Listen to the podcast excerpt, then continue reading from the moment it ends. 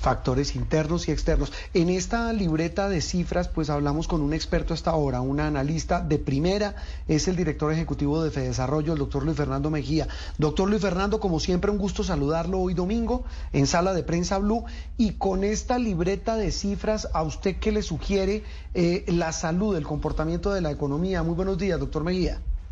Hola Juan Roberto, muy buenos días. Con los saludos, por supuesto, para usted, para la mesa y para todos los oyentes. Pues mire, yo creo que como ustedes eh, lo estaban eh, mencionando, hay unos balances positivos y otros, por supuesto, que generan algo de preocupación. Las buenas noticias, indudablemente, en materia de inflación, como lo mencionaban, ya cuatro meses consecutivos de reducciones en el crecimiento de la canasta familiar. Eso es muy importante porque eso empieza a aliviar el bolsillo de los hogares en Colombia.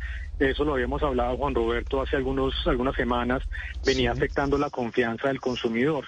Y en la medida en que se mejore la tendencia de la inflación, eso podría, por supuesto, mejorar la confianza, eventualmente mejorar el crecimiento del consumo.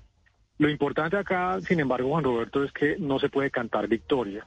La inflación todavía continúa en el 11,7%.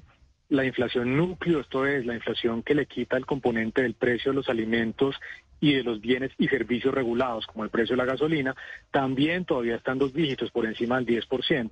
La reducción que estamos viendo es muy positiva, pero sigue siendo lenta y todavía de nuevo pues no se puede cantar victoria.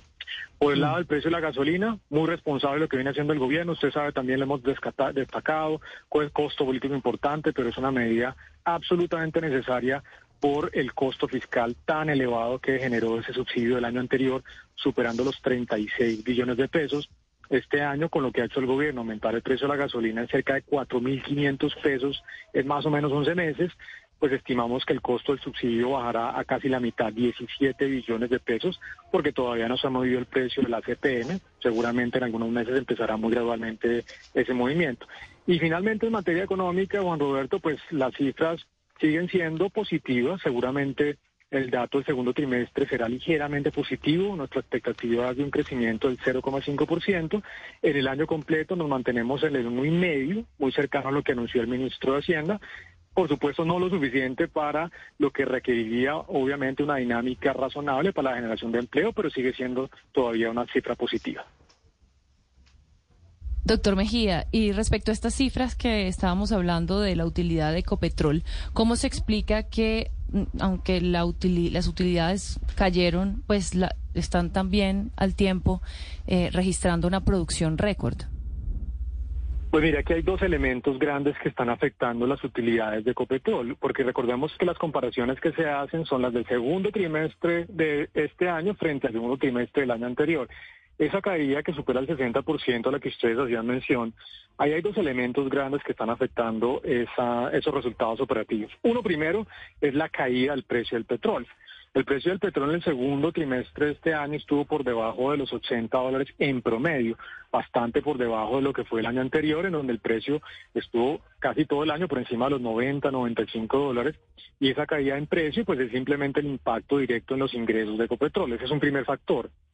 Y el segundo factor tiene que ver con los efectos de la reforma tributaria aprobada el año anterior.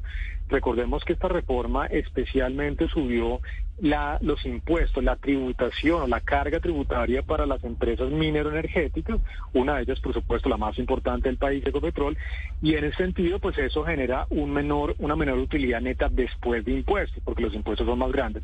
Esos dos fenómenos pues infortunadamente han afectado esas utilidades una parte la recuperará el gobierno a través de los mayores impuestos, pero por supuesto aquí lo determinante hacia adelante va a ser el comportamiento del precio del petróleo, que recientemente ha venido subiendo y eso es una muy buena noticia eventualmente para las finanzas de la principal empresa del país.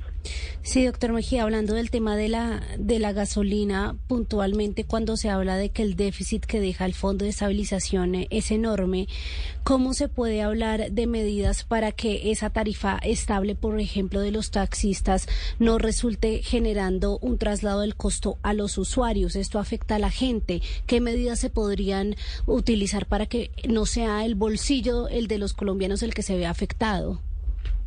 Pues la verdad, y para ser muy sincero con esto, le veo muy difícil. Por ejemplo, los taxistas están hablando en sus peticiones de eventualmente tener una tarifa diferencial en el precio de la gasolina que aplicaría solamente para los taxis.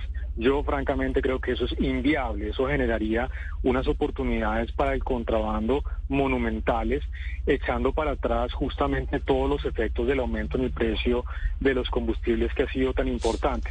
Ese es un trago amargo que hay que saber pasarlo y la forma como en cualquier trago amargo es hacerlo despacio, que es lo que ha venido haciendo justamente el gobierno. Ustedes han visto que el aumento arranca más o menos en septiembre del año anterior y empieza paulatinamente a hacerse. Eso va a tener impacto, por supuesto, en el bolsillo de todos los hogares, de los transportadores. Nuestros cálculos es que más o menos el impacto completo podría estar entre uno y dos puntos de inflación adicional. Y es un costo que es necesario porque de otra manera, de nuevo este año estaríamos pagando 36 o 37 billones de pesos en subsidios. Y el problema de fondo con eso es que es un subsidio terriblemente mal focalizado porque si bien le llega, por supuesto, a los hogares pobres y vulnerables, aquellos que utilizan, por ejemplo, sus motocicletas en el día a día, infortunadamente le llega en mayor proporción a las personas de clase media y alta que tienen vehículos particulares, que también, por supuesto, se acojan a esos subsidios. Así que realmente no hay muchas alternativas, hay que hacerlo muy gradual para evitar, por supuesto, que el bolsillo de los hogares se vaya a afectar muy rápidamente. Un trago amargo, como el que dice que toca pasar sí o sí, una muy buena frase, doctor Mejía. Me quedan unos instantes, como siempre, usted muy claro para contarnos eh, eh, la salud de la economía. Con todo este panorama, eh, ¿qué pinta la foto que usted ve en esta economía para este segundo semestre del año? Pues mire, va a ser un segundo semestre complicado, Juan Roberto. Seguramente a un crecimiento un poquito más alto. Nosotros estimamos que el crecimiento podría estar más o menos en el 1,5%.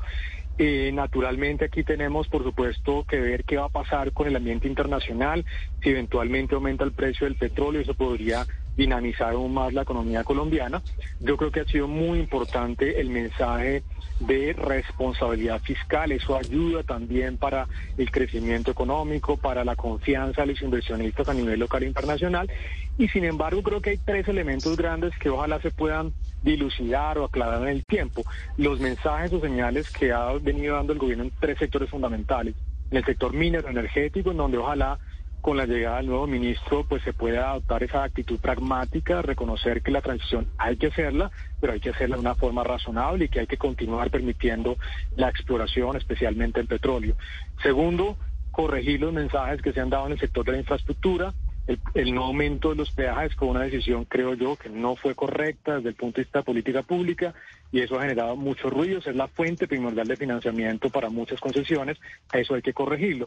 Y en tercer lugar, ojalá también se pueda ajustar esa política de vivienda. Ustedes han visto también las cifras, caídas muy importantes de la vivienda de interés social, Ojalá el gobierno con los subsidios que se han venido planteando, con los mecanismos de focalización, pueda darle un impulso al sector que además es altamente generador de empleo. Si el gobierno logra ajustar los mensajes en esos tres sectores, yo creo que podríamos ver eventualmente unas cifras más importantes de crecimiento en la segunda mitad de este año.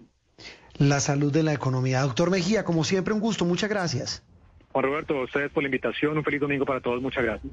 Inflación, costo, bueno, costo de vida, utilidades de Copetrol, precio de la gasolina y crecimiento de la economía. Análisis a esta hora aquí en Sala de Prensa Blue.